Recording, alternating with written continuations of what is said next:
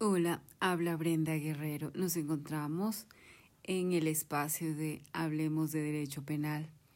Es un espacio en que servimos desde la educación superior pública a la comunidad de estudiantes de las carreras de Derecho acá en el Ecuador y a la comunidad jurídica. Esperamos contribuir a fortalecer el conocimiento.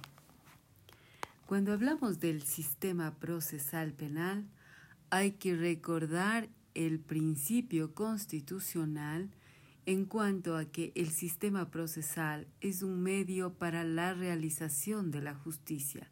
Las normas procesales consagrarán los principios de simplificación, uniformidad, eficacia, inmediación, celeridad y economía procesal y harán efectivas las garantías del debido proceso.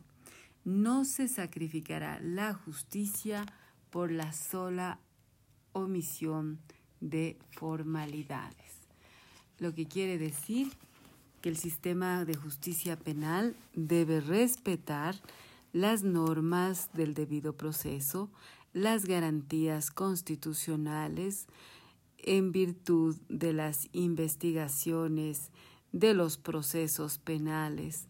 No puede realizarse una investigación que irrespete las garantías del debido proceso, puesto que el sistema judicial este es un medio para realizar la justicia.